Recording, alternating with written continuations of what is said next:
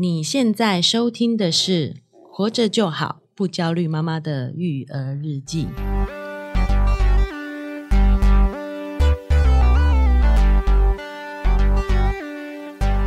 我是营养师肉圆妈，大家好，我是奶舅。哎，这个我们的老听众都知道哦，是我们节目就是我跟肉圆妈之间的闲聊啦，没错，哦、兄妹之间的聊天。对，哦，所以我们一直都不敢以这个专家自居，对不对？是的，哦，就是在唠嗑。唠嗑什么？嗑瓜子聊天。中国大陆的用法对，有点类似像这样就聊天、啊。哎呦，哎，好，但是呢，好，我们觉得我们的这个听众们呢，对于。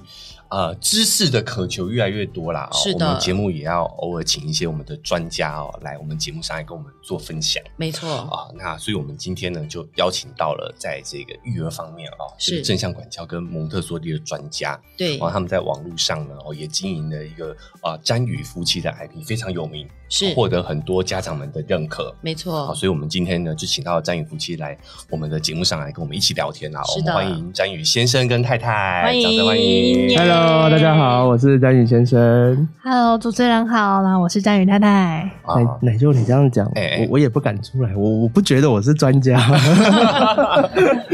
不会，我看你们啊、呃，对于这个正正向管教啊、呃，其实这个很说法很多啦，有正面教养正向管教，还有蒙特梭利方面是哦、呃，有获得一些认证的，对不对？对对对。哦、呃，其实我对正面管教也有一点接触，是，我会跟这个两位分享一下哦，就是我那时候是在中国工作。那我以前其实是做成人的这个口才培训的啦，表达方面的培训的。对。然后到了中国大陆之后呢，发现啊，哎呀，他们的大人们比较没有那么爱学习。发现这个市场大的是教小朋友的部分，所以我后来也把我的这个教学的方向转向小朋友。嗯。啊，那时候就想说啊，我要隔行如隔山嘛，嗯，就自己就想做一点功课，然后就有朋友邀请我去，他是正向。教养的呃，正向管教、正面管教的讲师，所以邀请我去参加他的工作坊。哦，嗯，那我那一次就上完了之后啊，对，我我自己没有小孩嘛，哦，是，所以我那时候就还是收获很多，嗯，哦，因为我觉得他的那个跟小孩的互动啊，我觉得可以用在我的教学上面，对，哦，那之外呢，我觉得其实跟成人之间的互动，他的一些理念，我觉得也很受用。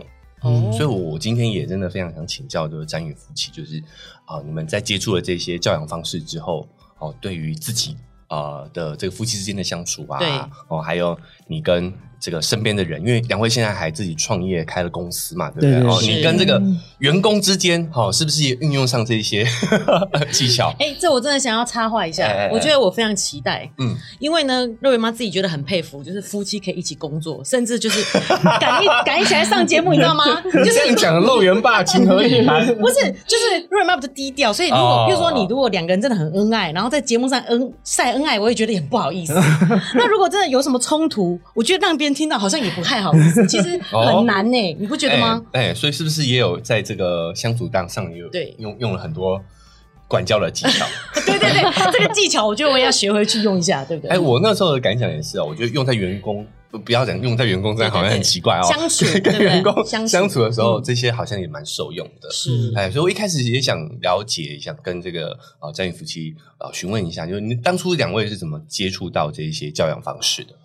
嗯，这个其实说来很有趣。我讲嘛，好，那个那个时候，我们大女儿叫彤彤，她现在五岁。哦，彤彤对，然后她在一岁多左右之后，她的自我意识就开始越来越出来了，然后她也进入孩子在一岁半开始的一个心理发展阶段，叫做自我认同危机期。嗯，就这个时期的孩子会想要有心理上的发展，哎，所以他会疯狂的说不要，不要。哦，对 对，这个孩子在一岁半到三岁，都都都这样子，对不对？对对，都不要不要不要，什么都不要，然后就猪狗嫌的阶段。所以彤彤进入这个时期的时候，因为我们突然发现，哎，我原本很天使可爱的孩子，怎么一瞬间好像变成一个。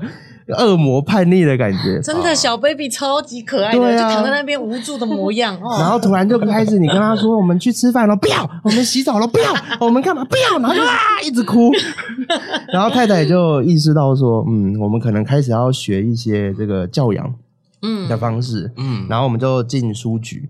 那因为我们之前都有在这个国外上学的经验，哦，我本身在加拿大四年，然后太太在德国待过一年，哇哦，啊，因为我们亲自待在国外的教育体制下，我发现，假如国外的教育方式，其实它是一个相对比较自由，嗯，但却可以让孩子更自主。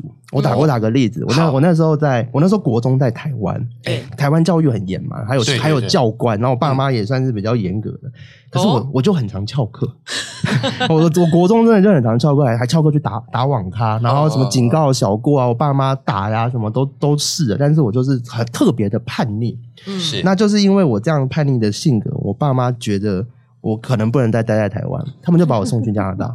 哦，然后去加拿大，我是一个人过去哦，我爸妈也没跟，然后我在那边也没有任何的亲人，所以等于我一个人放飞，放飞自我。上高中吗？高中，高中，十六岁我一个人去加拿大。那你想想看，爸妈不在身边，然后每天他就是九点上学，三点放学。然后也没有教官，还看得到太阳的时候。对对对，没有教官，没有没有没有那种警告小过的一个教学方式，我也没有爸妈，也没有那个亲人在旁边管。我，但我却每天乖乖去上学。哎，太神奇了！为为什么？对啊，因为他是很就是在那种状况下很他很快乐，他就是真的很快乐，在学校的时候是快乐，上学的时候很快乐，因为很有趣的是。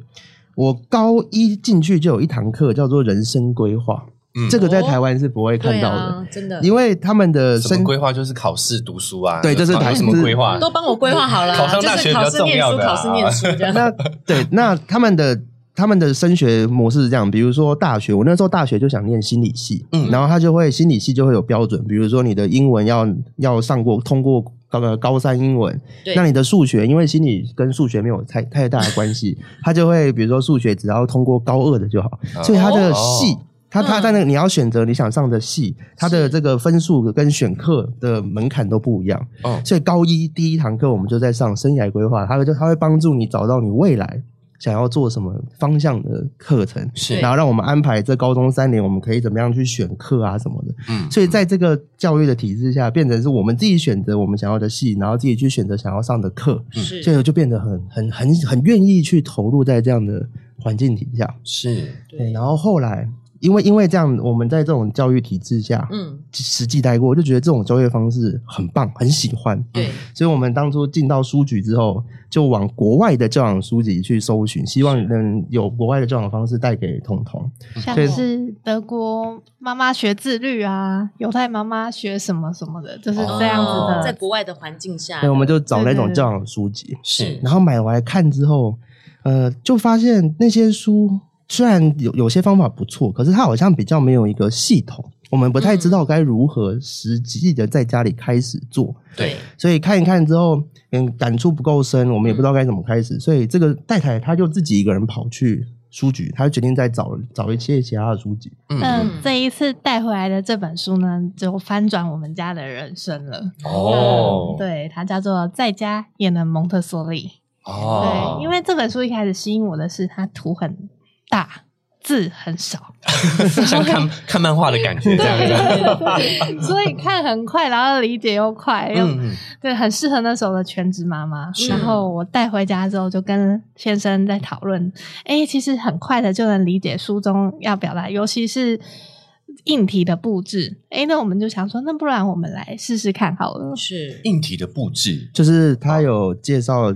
像对三岁的小孩，家里的家具啊、环境要怎么去打造，就很具体。我觉得光书名就觉得这个是很具体、可执行的。对对对对对。所以我们因为我们那时候就已经有在经营粉砖，我们想说，那不然我们就把这个孩子的改造过程拍成一个 before after 给大家看看。嗯，我们当初其实就只是这样子，这样实验性，实验性没错，就是实验性。然后就照着书上，我们去 IKEA 啊，挑一些适合他的身高大小的家具啊，然后照他的摆设摆一摆之后。是哦，然后就他打开门那一瞬间，我们就发现孩子变了。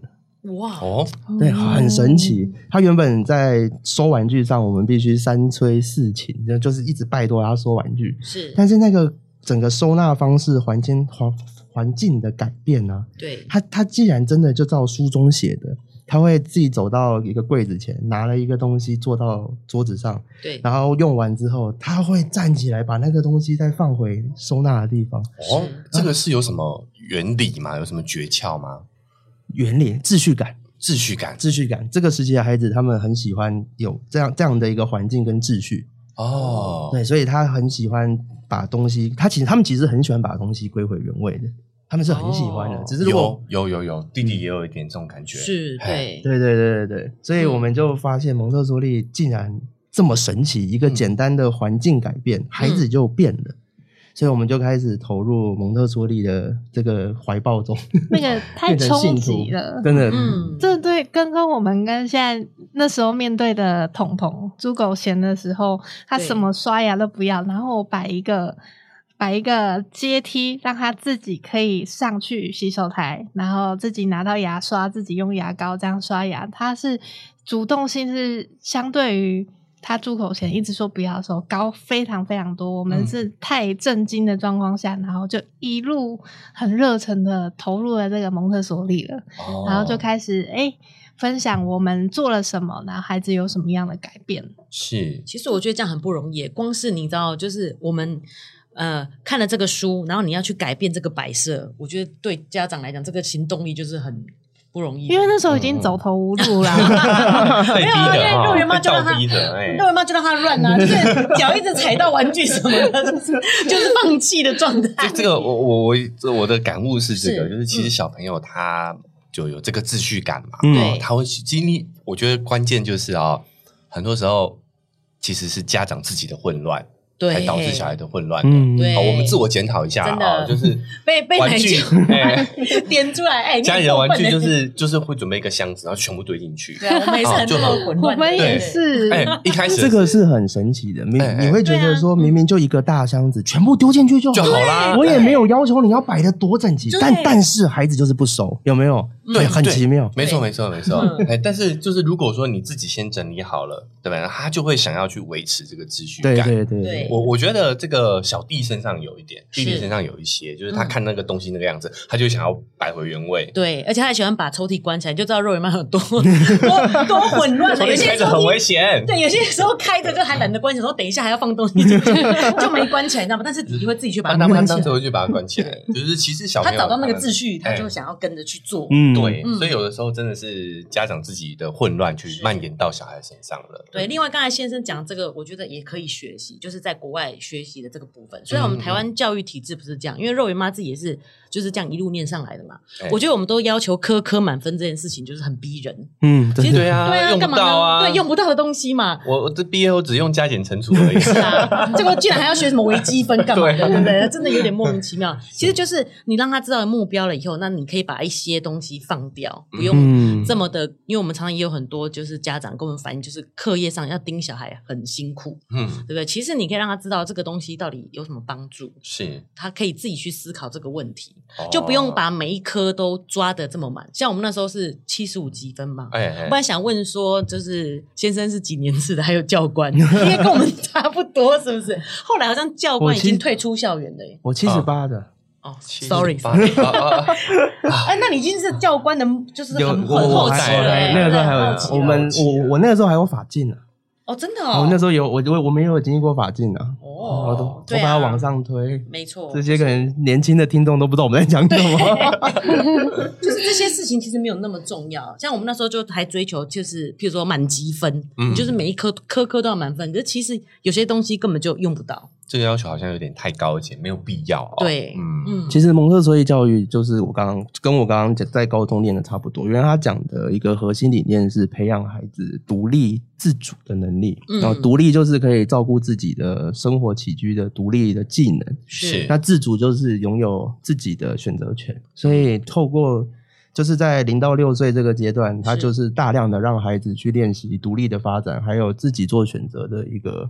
一个技能练习，嗯，所以我们那个时候理解蒙特梭利之后，就发现哇，这真的就是我们想要给孩子的一个教育方式。是，而且这个很有趣的是，我那时候大学是填心理系嘛，嗯，但因为后来我我没有办法继续念，其实我都已经上了，可是因为家里有一些状况，我没办法进去念，嗯，回台湾之后，我就回到台湾的教育体制，我就开始去考学测，对，那因为那个时候。国外的数学本来就已经很容易了。我高二在学，我高二在学一元，我高二在学一元二次方程式。对，我就只有高二数学的程度。然后回到台湾之后，学测是全部都要考嘛。对。然后我就我我的数学真的烂到好像只有一级分吧，那个时候。哦，所以我真的没记错，因为瑞妈就是真的离学校太久，是满分七十五级分，没错嘛，对不对？对。所以后来因为这样的考试关系，我没有办法上台湾的心理心理系，我就随便填了一个观光，然后就念一念出来之后，也不知道也不知道干嘛。但是回过头来，我现在又回到。心理系相关的怀抱中，所以代表我那个时候十六岁，我自己做的选择，我就已经知道我心里想要的是什么。是，所以我觉得这这样子其实是很重要的，让孩子能理解他未来的一个方向，是对自己有很。呃，很深的了解，对，是。而且那时候刚开始就是接触到蒙特梭利，然后蒙特梭利的幼稚园，嗯，然后他会说，就是会尊重孩子的意愿，然后因为他有很多的区语语言区、数学区。数学区之类的，对。然后那那时候就还没有那么懂的时候，就会觉得啊，你尊重孩子的意愿。那如果他就只喜欢某一个区，那其他都学不到，怎么样？怎怎么办？那我还花那么多钱，哎、欸，很实际，很实际，家长会担心的问题。对，那时候结果越来越了解蒙特梭利，然后再加上看到孩子的回馈之后，我发现根本完全翻颠覆我的想象。哦、那一方面是。大家都很尊重孩子的意愿，他可以有很轻松、很快乐的环境去学习，这这是蒙特梭利环境所给予的，没错。是。然后，但我没有想到的是，原来孩子是对每一个他在他的心目中，他对每一个都有兴趣的，哦、他每一个都都很乐意的去学习。所以回馈了回在呃回家回回馈给我的呢，是他现在五岁，嗯，他一定会背完。七大洲，然后台湾的所有县市，哦、然后宇宙的所有行星，哇、哦！然后还有数学，他也会冥想他的那个方程式。是，我在想说，这些不是我小学、国中学的吗？那你小学、国中要学什么？啊、嗯！而且他是自自己愿意去学习这些知识的，对自己愿意、嗯、自己愿意学，然后可以有很多的。可以提供他选择，是哦，这个主动性很重要。嗯，嗯，那如果在那个时候刚好小孩这个混乱的状况嘛，不知道两位有没有就是在教养上一开始有一种一些冲突，就是看有、啊、真的吗？这个精彩 当然有，当然有，这个也是我们先前的夫妻关系也是对，我就是小草，就是想要挖洞给我们跳，没错，没问题，没问题。其实我们之前的。关系很糟糕，从刚交往开始就很糟糕啊！我们几乎没有热恋期，我们大概两个月就过了，然后接下来就开始无数的吵架。那个时候还没有结婚，还没有小孩，我们就什么事都可以吵，真的是个性很不一样。对，就就磨合很久很久，吵到后来其实也觉得不不干脆不要在一起好了。是，但是。意外就来了，就是大女儿她就出现了哦，对，她就出现之后呢，我们还觉得这是一个生命嘛，我们还是要负责，对，所以就还决定步入礼堂。然后步入礼堂之后呢，原本只有两个人的东西可以吵，就就多了一个人的事情可以吵，多了一个角度，对，吵架，所以就吵得更凶更狠。那个时候，没错，她刚就是大女儿刚出生的第一年，对对对，太太来讲是很大的一个。那创伤，嗯，哦，对，这是一个创伤，所以他那第一年我们很，他很常吵到他要带着小孩回娘家，也很常就说要离婚这些事情。嗯，因为那时候我的转折。对于先生来，比起先生来说是更大的，因为我从职场对，然后就变成全职妈妈，妈妈们听了一定很有感觉。对对，对，这个心态，然后这个价值感，我会瞬间觉得天哪！我每一天都在家带小孩，我到底在干嘛？嗯，然后还有先生他在外面工作，他也相当不能理解我在家有多忙。是对，然后这个婚姻关系就是摇摇欲坠，沟沟通完全都是用。互相的指责啊，咆哮、摔东西、讲道理啊，这样子持续了一年多。我们吵，我们吵架都是，比如说小孩睡了，然后可能十点多、十一点开始吵，然后就会吵到隔天的三四点，一起看日出。真真的。这样子很崩溃哎，崩溃吗？然后 看日出蛮浪漫的，我们是未婚的人才会这样想，我们是吵着看日出，然后其实现在回想起来，根本不知道自己在吵什么，就从 A 吵到 B，吵到 C，吵到 D，然后再吵回 A，再 C，再 D，是，反正就很崩溃。然后后来蒙特梭利认识了之后，他的确有帮我们帮我们捏紧一点，就是我们对育儿有一个共同的认识跟目标，有共识，对，比较有共识，但是。我们理解的蒙特梭利还是会有出入，对，比如说这个状况，嗯、假设说他在倒水，我可能觉得倒水 OK，他如果弄得乱乱的 OK。但他可能就觉得不能让他弄得乱乱的，嗯啊，就所以就会在在这个上面又又会有冲突，是，然后就又会有回归到以前的沟通方式，嗯哦，所以就还是一样继续继续吵到看日出的。那这个事情呢，是一直到彤彤两岁多，快三岁要进蒙特梭利幼稚园了，嗯，然后那时候我们就心里以为。自己已经这么努力的在蒙特梭利的实践上，在家，那其实情绪上对于彤彤来说，他应该也相对是要个情绪稳定的孩子。嗯，那我们就抱着这个期待，然后让他进入了学校。嗯、然后殊不知呢，在进入学校之后，然后彤彤的是个情绪非常不稳定的孩子，除了哭了四个月之外，他还拒食啊。就是在学校拒吃拒食，然后跟我们的沟通也非常的不顺畅。那时候我们才当头一记，天哪！就原来我们做的蒙蒂，其实蒙特梭利其实不是真正在连接孩子，是，就是我们做了这么多，学了这么多招式啊、知识、常识，但是只要碰到我们的情绪，我们一生气了，全部都没有用了。嗯，所以根本没有办法真正的连接到自己、孩子还有。婚姻关系这样子，是对，我觉得对我们家长来讲困难，就是当听到正向教养，其实就有点退缩，是因为前心里就会觉得说，我怎么可能不生气？就会想要放弃这个教养的方式，可是其实事实上这样的情绪，其实不管谁都是会有的，对吗？我帮正向教养平反一下。是，我觉得正向教养的翻译让我们对他有很大的误解。对啊，会很有压力。是，它的英文叫做 positive discipline，他讲的是一个正面的纪律。嗯，哦，它讲的不是大人要正向。对，这个很重要，这个很重要，这个很重要。你刚刚有说这样教养不能生气，这个是毒鸡汤，对，这是毒鸡汤。大家要把，如果有在学或者想认识，我们要把这碗毒鸡汤倒掉。嗯，正向教养它不是在说成人每天都要很正向，好像起床就是耶，宝贝，我们来吧，我们开启正向的一天，不是不是这样子的。然后你生气的时候，多么明媚，对，然后你生气的时候还告诉自己不行，我要加油，不是，这是错的。正向教养的意思呢，是他的教育方式。可以培养孩子的正向人格，这个才叫做正向教养。哦，所谓的正向人格，包含像比如说他的情绪管理啊，他处理事情的能力啊，嗯、然后他的 E 他的 EQ 讲过，比如说他的责任心啊，嗯，哦，这些人格发展是让孩子正向的，才叫正向教养。所以情绪管理在正向教养里面也很重要。那这个代表父母也是可以生气。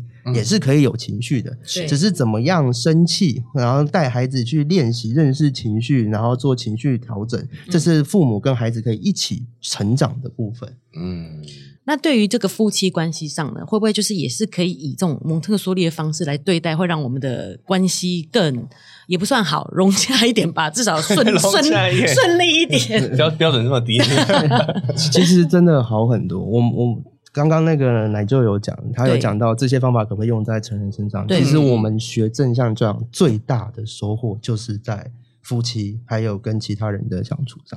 哦，对，我们后来呃蒙特梭利是讲孩子的发展嘛，后来太太她渐渐也接触到像萨提尔的模式。对，这是。后来第二个翻转我们人生家庭的礼物，那就是我有接触到萨提尔的对话。嗯，那对于大人的非常多的情绪，他都有更深的探索跟理解。是，所以在一次一次的练习跟修复当中，就是你会渐渐从，比如说我跟先生，然后我们本来三天一小吵，五天一大吵，然后渐渐的修复之后，变成一个礼拜，然后一个月，甚至半年。那到现在呢？哦、嗯，我们还是会有意见不合的时候，但是我们已经可以有拥有更好的沟通方式来跟彼此沟通。我讲一个故事好了。嗯嗯嗯，就是前前阵子我们刚好有有一个那个周三有厂商请我们去演讲，他在台南。嗯，啊，然后他的时间是下午四下午六六点到八点这个时段。嗯，那因为平日我们要接小孩，所以我那个时候是跟那个厂商推掉，就是这时间我们。不太可能跑去台南，我们还要回北部，没办法接小孩。嗯，然后厂商就跟我说：“哎，那不然你们一个来就好了，讲亲子的，你们讨论看看。”嗯，那因为我我比较是亲子这方面比较熟悉的，太太是比较是心灵方面熟悉的。嗯，所以我想说，那如果我就自己开始自己开始在那边思考，如果是我啊，坐高铁去啊，怎么样回来，应该 OK 吧？那太太放学接小孩，可能也就两三个小时，她应该也 OK 吧？我就自己把这个。都已经拟出来了，我认为最好的计划，就带着这个提案书去找太太。哎，有厂商约我们啊，然后然后我的提案，我的计划是这样子啊，对，不知道你觉得如何呢？然后太太那一秒脸就绿了，垮 那他脸就垮下来。嗯，然后我想，我一看就知道啊，完蛋了，好真实哦，第六感。对，但但是我从觉得完蛋的同时，我也觉得我我当时那个我的反应也起来，我另外一个声音是说。啊，就工作嘛，嗯，对不对？啊你，你你你干嘛？你就对，对我我其实是这样的，但我们都没有讲哦，因为有经过练习都没有讲。然后他他我看得出来，他也在在调试他的情绪哦，是，所以他就问了一句，他就开始问说：“没有其他的方法吗？”我说：“没有，我觉得这已经是最好的。”嗯，然后他又他他又不说话。他又不说话，对。然后那个时候我就想说，嗯、呃，因为之前吵架，他曾经跟我说过，如果他有情绪的时候，我先离开，让他调试一下，我们之后沟通会比较好。所以我就说，好，那不然，呃，我们先不讨论这件事情。对。然后我就出去了。有吗？我有说过那个？我只有说过我不想看到你的脸。好，然后我走出房门之后呢，没想到他追出来，是，然后就就类就类似要跟我。开战了，就比如就、oh. 就比如说你你什么意思啊？你走出去干嘛？嗯嗯。当下当下我原本因为这个工我我觉得被工工作上被被他这样子指责，我其实很不舒服。当下我原本也想要反击的，对。但是因为我们在认识辨识情绪上，还有对认自我的认识上，我当时冒出来的情绪，我很精准的抓到，我是愧疚的。嗨大家喜欢我们的节目吗？喜欢的话要订阅追踪啊！如果你使用的是 Apple Podcast，记得给我们五星好评。如果你觉得很有收获，欢迎你分享给你的朋友，这对我们来说很重要哦。另外，在我们的文字说明栏位呢，有我们的赞助链接。如果你想支持我们的话，点一下这个链接，五十块钱请我们喝杯咖啡，就让我们更有动力把这个频道经营下去喽。谢谢你们。嗯，很奇妙哈！我那个时候当下那个愧疚感上来，我也突然觉得很奇妙，所以我当时没有面对他的指责，我没有马上回应他，是我开始去找那个愧疚是什么。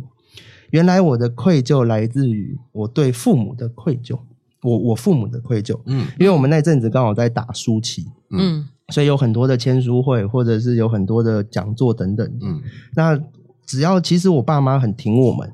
所以，如果在那那要跑来跑去的时候，我们都会把小孩交给他们。只要我们开口，他们都说好。是。那这个这这这个去台南的讲座呢，其实我开口，他们肯定会义不容辞的说好，我帮忙没问题。对。但因为那阵子真的太忙了，所以我觉得好像一直要求他们，我对他们感到很愧疚。嗯，我不不太希望一直这样麻烦他们，对，所以我写出来的那个提提案书是太太顾小孩这样子之类的。嗯，那因为太太不理解我这些。心里的想法与感受，是，所以他无法理解为什么我会提出这种东西。对，所以当我愧疚感找到之后，我就跟他，我就我就把刚刚这句话跟他讲，我说其实我是感到很愧疚的，然后所以我的情绪，嗯，我跟你好像要吵起来的情绪，不是因为你，也不是因为工作，是源自我对父父母的愧疚。嗯，那他听了之后，他也就理解了。对，然后他就很暖心的跟我说，嗯，好，那不然我们来想想看。有没有什么方法是可以不要让你对父母也愧疚的同时，我们也可以解决掉这件事情？是，所以这这样子，我们的沟通就从原本要争吵，就变成互相的同理理解，然后一起找寻解决方法。嗯，对，所以这就是整个正向教养还有萨提尔带给我们的最大的一个礼物。若薇妈超有代入感的，男人永远都说这是工作，没办法，对不对？是不是常常都这样？啊、然后就是，尤其是我觉得你们其实在于夫妻感觉起来感情非常好、欸，诶、嗯、老实说，真实不是真实，就是我觉得大部分夫妻甚至连这样沟通的时间都没有，就是变得有点冷暴力，就干脆都不讲话，嗯，然后。哦对啊，这个我有想要来分享一下。是哦，夫妻之间呢，就很多的你潜意识选择的姿态或是行为，就像你刚刚说的冷暴力，嗯，或甚至是刚刚你有听到为什么他一出去我就要后脚追出来？对，那个是在我的人生中我很没有办法忍受这件事情，因为你只要一离开，我就会整个爆炸。那这个源自于呢？那我来讲一个故事好了。嗯、这在我探索过去的过程中，是其实我的小时候，我原生家庭爸爸妈妈非常常吵架，嗯，甚至是打架这种比较家庭暴力的家庭，嗯，那他们很常呢在家里，那时候住公寓，然后在楼上，然后吵。自己在家吵还吵不够，也希望邻居都听到，所以那时候来评评理啊，这样子对对对对，所以那时候越吵越晚，已经半夜了。然后我那时候大概国小一年级，七岁哇。然后妈妈总是带着我，就在她旁边，然后跟着爸爸一起，他们看着他们这样怒目相向这样子，然后一吵吵吵，然后因那时候我记得已经半夜了，然后他们就吵到外面，然后再吵到楼下。再吵到马路旁边，嗯，那时候只剩路灯，然后路上没有一个人，也没有一台车，嗯，然后那时候我就一直在旁边哭啊哭，直到听到他们说了最后一句话，他们说：“嗯、好啊，不然把它丢掉吧。”那之后呢，这两位就各自离开了，嗯、留下七岁的我在半夜的时候，我非常的无助、害怕、恐惧、孤单，各种。各种创伤就是留在我的心里，但是我不知道。嗯，所以在长大的过程中，我只要在亲密关系中或是任何关系中，一遇到这种疑似要抛弃我的状态，嗯，我反应会非常大。嗯，我会想要启动我的保护机制来保护我的生存，嗯，所以我我就会追出去说：“你不行这样子啊！你怎么可以这样？你怎么可以抛下我就这样走出来？”就就连只是他从房间到客厅，我都没有办法，是因为源自于我过去，我让先生承受我过去的恐惧跟害怕、孤单。嗯，这个就是我在探索的过程中所发，就发现了越来越多我的生命故事，影响到我现在对于人际、对于婚姻关系，或是对于亲子，都有非常重大的影响。嗯，对。就是这个往自己内心看。那若薇妈自己的经验是因为，就是其实每个家庭人的个性都不一样。像是我们家就是不就，就很喜欢当面一直吵，吵越真理越辩越明嘛。嗯，所以我跟奶舅也是成天在吵架的。对，但是但是我先生就是比较逃避、比较安静的那一种的。然后呢，他就会觉得说，好像你都讲不得，就是你一讲，我就会反应很大，我就会跟他辩嘛。后来我就发现说，哎，其实冷静下来，先不讲话。我反而比较轻松诶，我就不要理他就好了。嗯，所以我就会发现说，其实我觉得这个方式反而是比较疏离的。我觉得可以追出去吵，其实这是比较更积极去处理关系的一个方法。其实某种程度上来说，嗯、吵架其实是好事啊。对啊，对，代表你还在意这段关系。对，嗯嗯，是，我觉得这个是挺好的方式。嗯然后后来，因为理解了这些，我们都有各自的方式嘛。嗯、像先生是，你先生是像有点冷冷处理嘛？对，冷处理。然后也有像我先生是之前非常爱讲道理，一定要把我讲趴的。哦，这个我最怕，我好我我好怕啰嗦的。对、啊，这个跟我有点像。对，然后你一讲道理，我就会想要凶回去。你凭什么跟我讲道理？嗯、对，对，有这种很多的姿态。然后呢，嗯、对于我们的沟通上，我也发现近几年来就是没有更大的进展。于是我们才学会像刚刚这个叫在萨提尔里面叫做一致性的沟通。我们先从感受出发。感受出发，对，嗯、不论是自己的感受、对方的感受，或是当下的环境，嗯、都能够一致性的说出来。像先生有跟我提出来，他其实是愧疚。对，那我其实也有跟他说，我听你这样讲，我很委屈，因为我觉得这个工作怎么会是一个人去？我好像就是被。好像排除、被抛下，嗯、好像比较不重要那样。嗯、那理解了彼此，然后靠近了彼此之后，那后面的沟通，一包括一起共同找寻解决办法，这都会更顺畅一些。对，我刚才听的故事，我也觉得好像换这个顺序换一下，其实就就 OK 了。嗯，比如说，就先生先跟太太讨论嘛，然后先把自己的感受讲出来，所以你会想这样计划，对不对？其实我我会那样先计划，也源自于我的原原生家庭，嗯、因为我爸就是这样的人，他在处理事情上，他总是会先。自己想好，嗯，然后就丢出来，就说要大家我们，我们决定了，就是这样，嗯，对，所以原生家庭对我们的影响，就是都都是在这些事情上，嗯，对，就是这些小小的事情，我我有我我有我原生家庭的一些做法跟观点，啊，太太她有一些做法跟观点，所以很长就会在这上面产生夫妻的冲突。对，然后你因为这其实没有对错，对啊，每个家庭就是有自己的生活方式，所以就变成我们要去更认识自己，对、嗯，然后才能去从中调整，然后还还有情绪，情绪，因为如果像那个愧疚卡着，我没有抓到，我只会觉得他无理取闹，就工作嘛，嗯，然后我们就会就会就会回到以前。吵到白天的那种状况，吵吵到半夜，然后他也会，他他他的委屈他也不会说，因为他是感到委屈的，但是他不会呈现出他是委屈的姿态，嗯、他反而会是强。反击的姿态，嗯、对，所以我们就会一就会一直一直没有那个、啊，对啊，跟我没有共识，对，没有共识，嗯、是，哦，所以我觉得。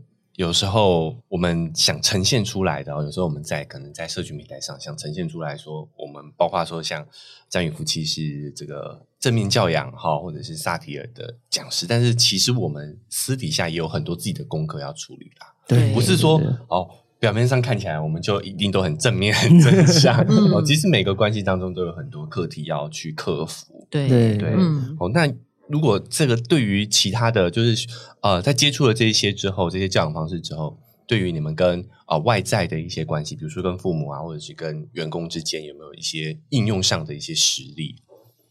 我先讲一下，就是、嗯、就是像奶舅刚刚说的，我觉得非常能认同的，就是我们在看了这么多的理论之后，其实应用起来真的是非常的。是什么？有要循序渐进呐，对不对？真的有非常的困难啊，心上有困难，一直会遇到很多很多的挫折。所以我我们的这个正向教养一千天真实生活是我们的新书，然后就是应用了所有的理论，然后我们在生活上实践中到底会遇到哪一些？真的把这些理论实践了之后会遇到哪些困难，都有很清楚的说明，这样子。啊，一步一步。就是在这每一天当中，自己的一些感悟跟进步都会记录在这个书，这这个最大的是孩子的回馈。哦、那你运用了正向讲，孩子会变成什么样子？嗯，对，这个是这本书的女主角，就是我们的彤彤，最佳女主角，啊、对，还有最真实的呈现。嗯，对对对对。那当然，我们也还还有运用在。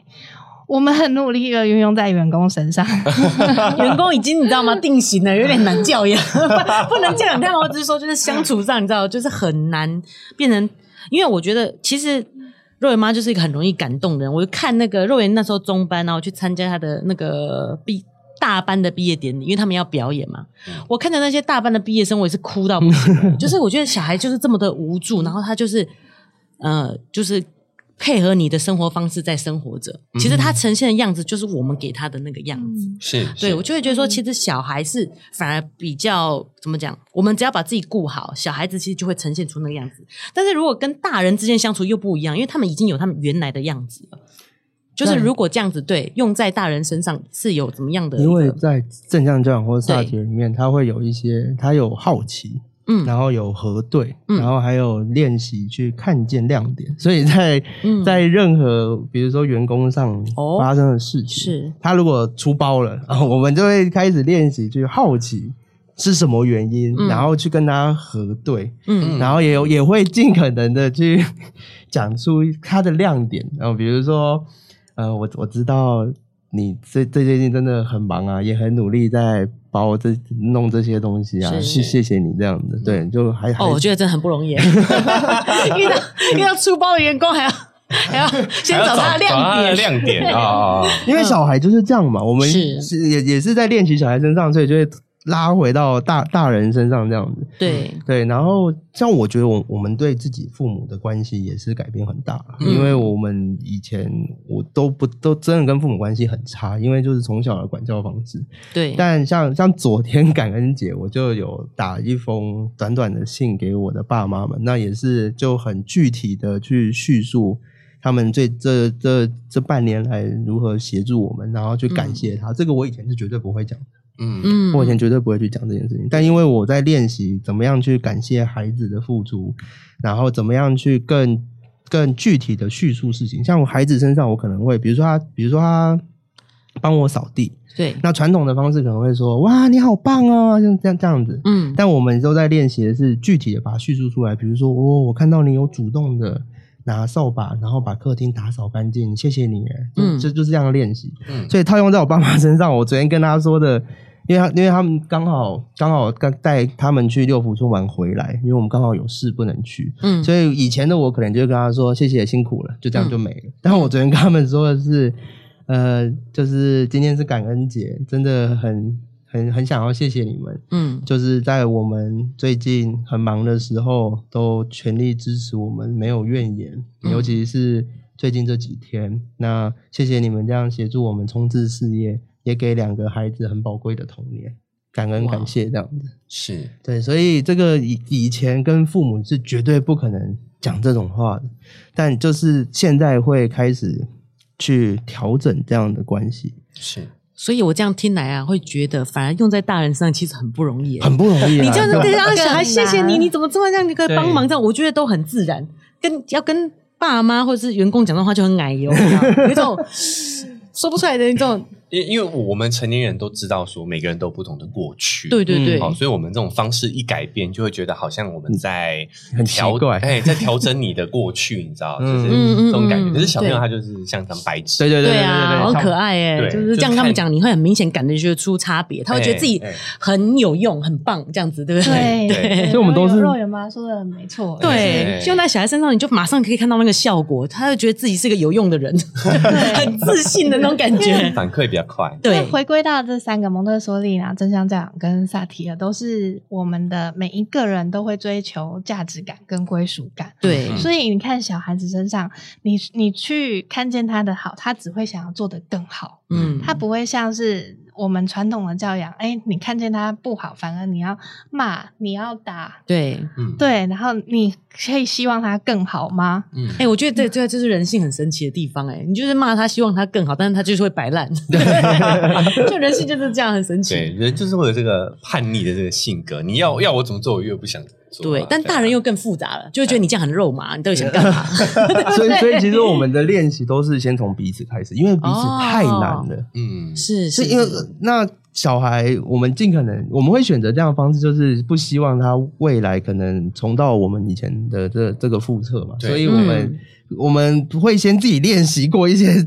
对话或者是方式之后，才开始在孩子身上实践过，嗯、所以我们其实很很长，我们也会现在开始也会感谢彼此。哦，先从大人开始练习，再就从伴侣，就从伴侣，因为伴侣是最难的。哎、哦欸，我觉得这方法不错哎，先越级打怪以后，你再回来就觉得好像很简单。因为你要跟老公老婆说谢谢你，你你你你，如果我回去就调整看看。就比如说，比如说像我可能有把衣服袜子放进洗衣篮，太太就会说谢谢你，你有把袜子放进去，那 这个是很难很难开口的一件事情。嗯，对，但是我们就会开始先从自己身上练习。然后再挑战最难，我觉得最难的是跟自己的父母啊、哦，真的没错。我觉得感谢如果很困难的话，我觉得先从好奇跟核对会比较简单入门啊。哦，好奇，好奇，嗯，好奇核对，不论是员工，你可以好奇他，哎，他其实之前表现的还不错，那为什么这几这几次的最近发生是有没有发生什么样的事，嗯、然后阻碍了你，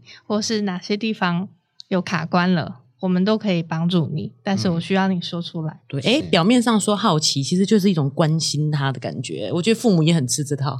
对对对，你今天怎么有一个新的包？那个哦，我这个是不是？就是他就会觉得感受到你的关心，对对对，其实也比较没有那么难忧。嗯，先从好奇，这个好奇核对挺挺蛮重要的。对对对，因为很多时候我们都会带着我们的过去的。这个成见，嗯，去进入到关系当中，嗯、其实有时候你一好奇一核对，反正其实想的根本不是那么一回事，真的，对对对，是，而且执行起来，其实我觉得想的时候都会觉得好像很奇怪，反正你就做下去就知道了。我们一开始也不蹑蹑蹑手蹑脚的，是不是？我们一开始在练习的时候也会觉得很怪，甚至说：“哎呦，你干嘛？你现在要做什么？”对。但是就让他，因为跟我们过往的行为很不一样，但是我们就是希望能得到萨提尔里面讲的重生嘛，我们希望能重生，对，所以我们就还是很一直去试试看，试试看。所以现在讲这些，我们就比较自然一点，嗯，他就很自然的可以运用出来，对。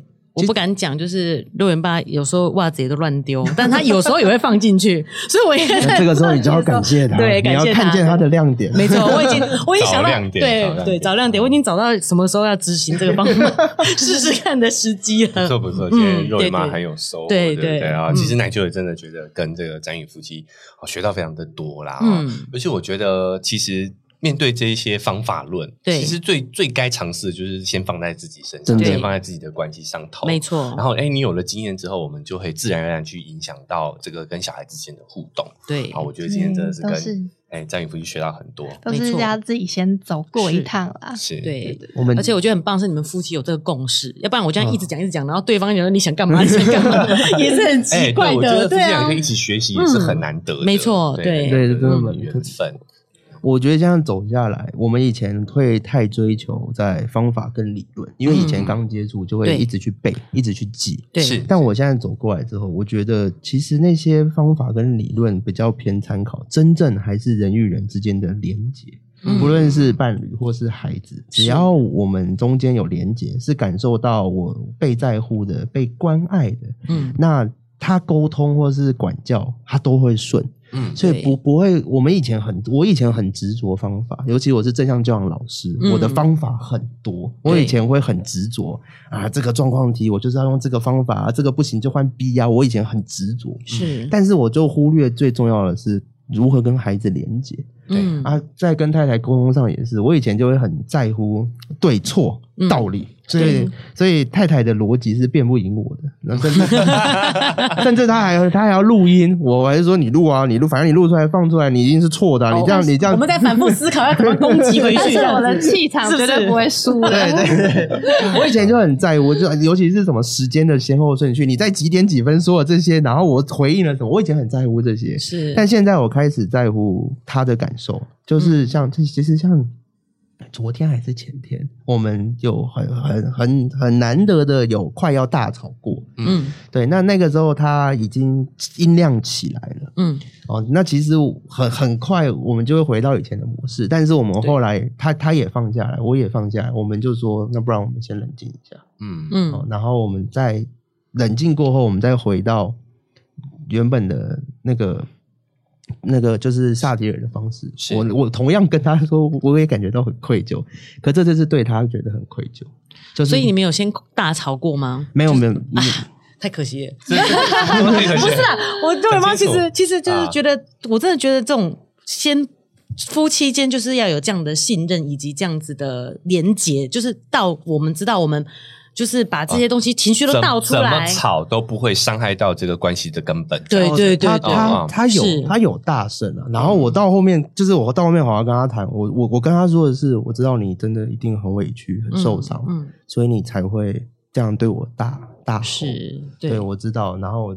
所以，我所以，我我原本以前他只要吼，我就会吼回去，反正就是就是互相吼嘛，然后就一开始回到正状况。哦，那真的不容易耶，太太。我如果我先生这样跟我吼，我就觉得说完蛋了，好像还会可可能会动刀，你知道吗？